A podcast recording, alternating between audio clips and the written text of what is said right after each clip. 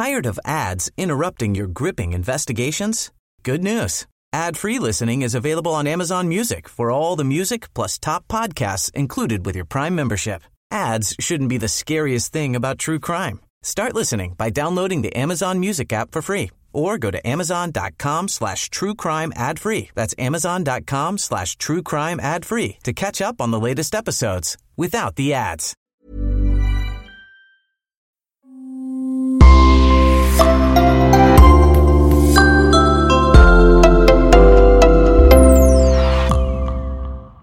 Bonjour et bienvenue à tous dans ce nouveau podcast. Avez-vous déjà regardé une série policière? Vous avez certainement remarqué comment tout va très vite dans ces séries. Le meurtre est commis au début du film, et à peine une trentaine de minutes plus tard, l'énigme est résolue, et le bon coupable est derrière les barreaux. Dans la vraie vie, malheureusement, il n'est pas rare que plusieurs dizaines d'années se passent entre la perpétration du crime et l'arrestation du meurtrier. Sarah Perry, par exemple, n'avait que 12 ans lorsque sa maman Crystal a été assassinée dans la maison où elles habitaient. Au moment où les enquêteurs identifiaient le meurtrier, Sarah était devenue une femme adulte qui avait vécu une dizaine d'années de plus dans l'attente d'un dénouement final. Voici son histoire.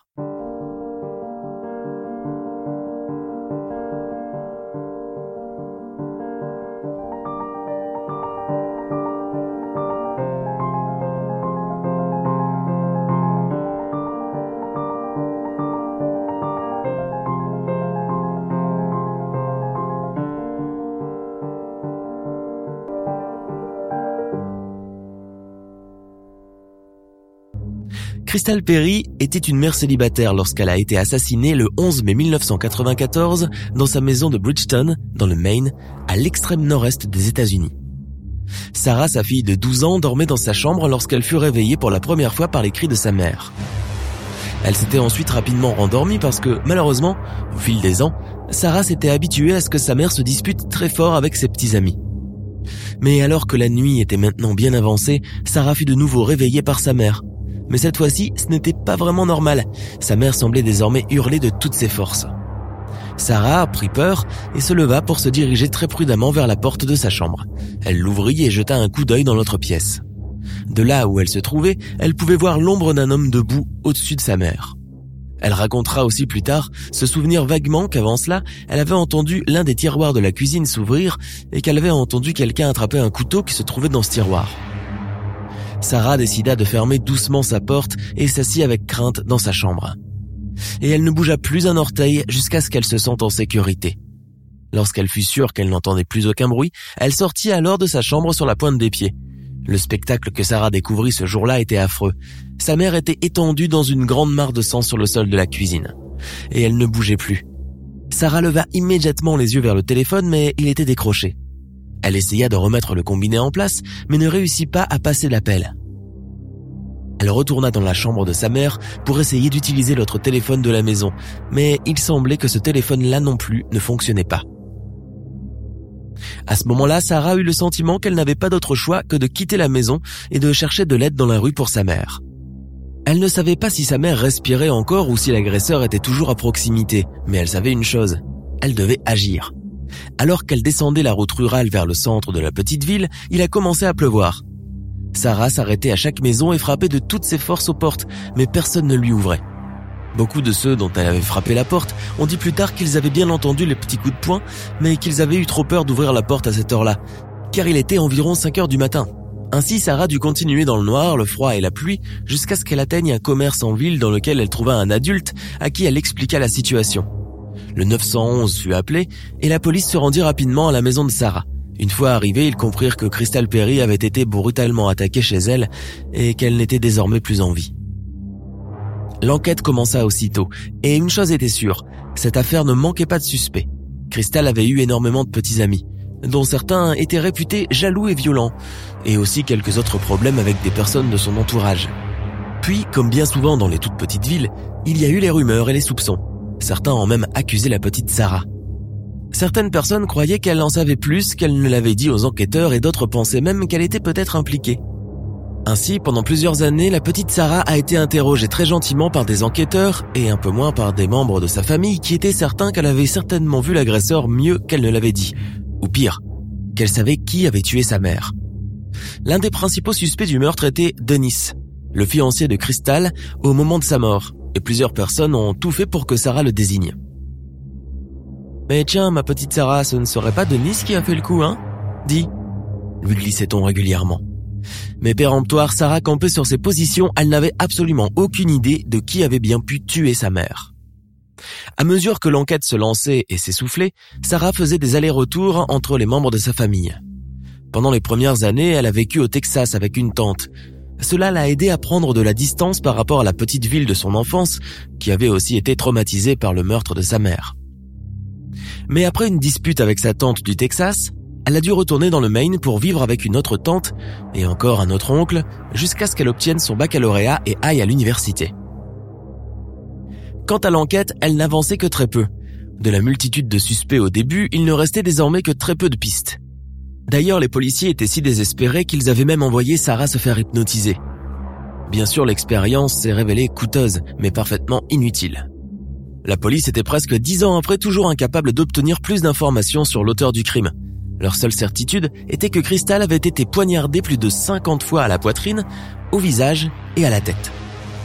La blessure mortelle s'était produite à la poitrine et l'attaque était si grave qu'il a été déterminé que même si les téléphones avaient fonctionné à la maison ce jour-là, il était peu probable que Crystal aurait été en vie au moment où les intervenants seraient arrivés sur les lieux. Crystal avait aussi subi des blessures superficielles au bras et au poignet et les enquêteurs croyaient qu'il s'agissait de blessures défensives. Les enquêteurs avaient également trouvé du sang d'origine inconnue près de la maison, ainsi que des spermatozoïdes autour de la région anale de Crystal de nombreux suspects ont été invités à donner des échantillons de leur ADN, mais aucun ne correspondit jamais à celui trouvé sur les lieux. Il fallait se résoudre à l'évidence, la police était dans une impasse. Et dans cette impasse, elle allait y rester longtemps, jusqu'à un jour de l'année 2003. Ce jour-là, un dénommé Michael Hutchinson, un grand brun à la mine patibulaire, s'apprête à plaider coupable d'une accusation de menace. La loi de l'État où il se trouve exige qu'il soumette un échantillon d'ADN. Il n'est pas vraiment d'accord, mais puisqu'il y est obligé, il s'y soumet, et il sera d'ailleurs condamné à 5 ans de prison dans le cadre de cette affaire de menace.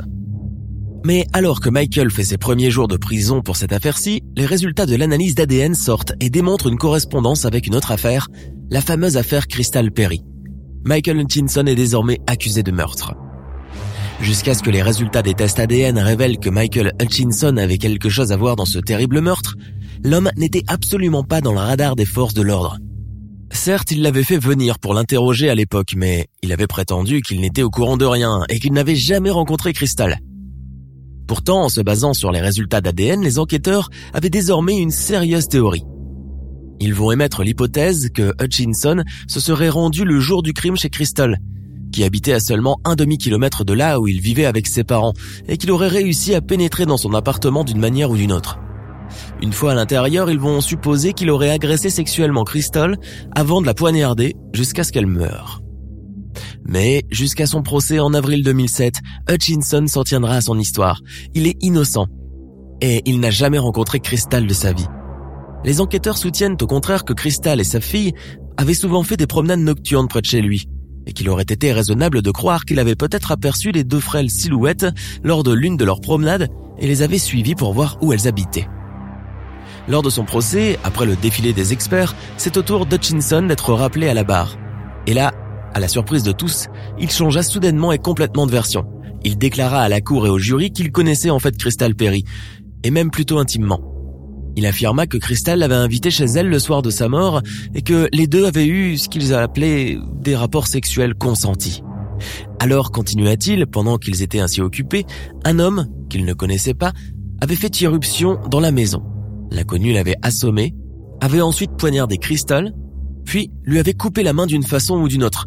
Il allégua qu'il s'était réveillé quelques moments plus tard et avait trouvé Crystal morte, ou presque, et que pris de panique, il s'est enfui de la maison en courant, laissant couler le sang de sa main coupée en chemin. Lorsqu'on lui demanda pourquoi il n'avait jamais communiqué avec les forces de l'ordre au sujet de ce qu'il prétendait avoir observé, il répondit qu'il avait caché parce que il avait honte de s'être enfui des lieux. Quelle histoire bancale. Bien sûr, le jury n'y crut pas une seule seconde et quatre mois plus tard, en août 2007, Michael Hutchinson était condamné à la prison à vie. Il a également été condamné à verser 3000 dollars en dédommagement à la famille de Crystal. Il n'avait pas été condamné à la peine de mort car la région où il se trouvait, le Maine, avait aboli la peine de mort en 1887. En 2009, Hutchinson a décidé de faire appel car il déclarait que la loi qu'il avait contraint à donner un échantillon de son ADN était inconstitutionnelle. Il se défendait en affirmant que s'il n'avait pas été forcé de donner son ADN, il n'aurait probablement jamais été lié au meurtre de Crystal. Les tribunaux ont rejeté son appel et on ne peut que les comprendre. D'abord parce que de toute façon cette loi était parfaitement légale et ensuite parce que quel que soit le moyen utilisé pour punir un coupable de ces crimes, fort peu de personnes risquaient de s'en plaindre. En 2013, il a de nouveau fait appel. Cette fois-ci, il a déclaré que son avocat avait été incroyablement inefficace car il aurait dû demander au tribunal une négociation de peine. Dans le système judiciaire anglo-saxon, une négociation de peine est un accord dans une affaire criminelle dans laquelle le procureur accepte de réduire la peine en échange de la reconnaissance par l'accusé de sa culpabilité. Hutchinson affirmait ainsi que s'il avait obtenu une négociation de peine, il aurait été condamné à une peine d'emprisonnement bien plus légère que la peine d'emprisonnement à perpétuité qu'il avait reçue. Les tribunaux ont une fois de plus rejeté son appel car ils ont fait remarquer que tout au long du processus qui a mené à son procès, y compris lors de son procès en lui-même, Hutchinson a toujours proclamé son innocence. Il était donc plutôt improbable qu'en gardant cela à l'esprit, Hutchinson aurait accepté toute négociation de plaidoyer qui lui aurait été offerte. Il semble que actuellement Hutchinson a épuisé toutes ses possibilités d'appel et que désormais, à moins d'un coup de théâtre improbable, Michael Hutchinson ne sortira jamais de prison vivant. Et ce n'est pas la localité du Maine qui s'en plaindra. Nous sommes à la fin de notre émission du jour. N'hésitez pas à écouter les autres émissions du podcast et à prendre 5 secondes pour nous laisser un 5 étoiles sur iTunes. C'est vraiment très important pour nous. Vous pouvez aussi vous abonner pour ne pas rater les prochains épisodes et nous suivre sur Facebook pour nous en proposer de nouveaux. Merci et à bientôt.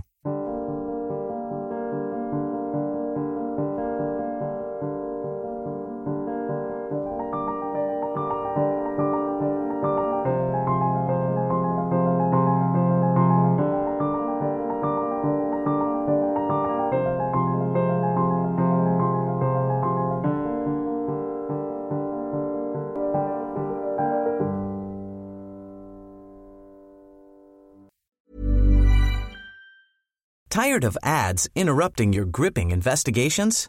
Good news. Ad-free listening is available on Amazon Music for all the music plus top podcasts included with your Prime membership. Ads shouldn't be the scariest thing about true crime. Start listening by downloading the Amazon Music app for free or go to amazon.com slash true crime ad free. That's amazon.com slash true crime ad free to catch up on the latest episodes without the ads. Planning for your next trip? Elevate your travel style with Quince. Quince has all the jet setting essentials you'll want for your next getaway, like European linen, premium luggage options, buttery soft Italian leather bags, and so much more. And is all priced at 50 to 80% less than similar brands. Plus, Quince only works with factories that use safe and ethical manufacturing practices. Pack your bags with high-quality essentials you'll be wearing for vacations to come with Quince. Go to quince.com slash pack for free shipping and 365-day returns.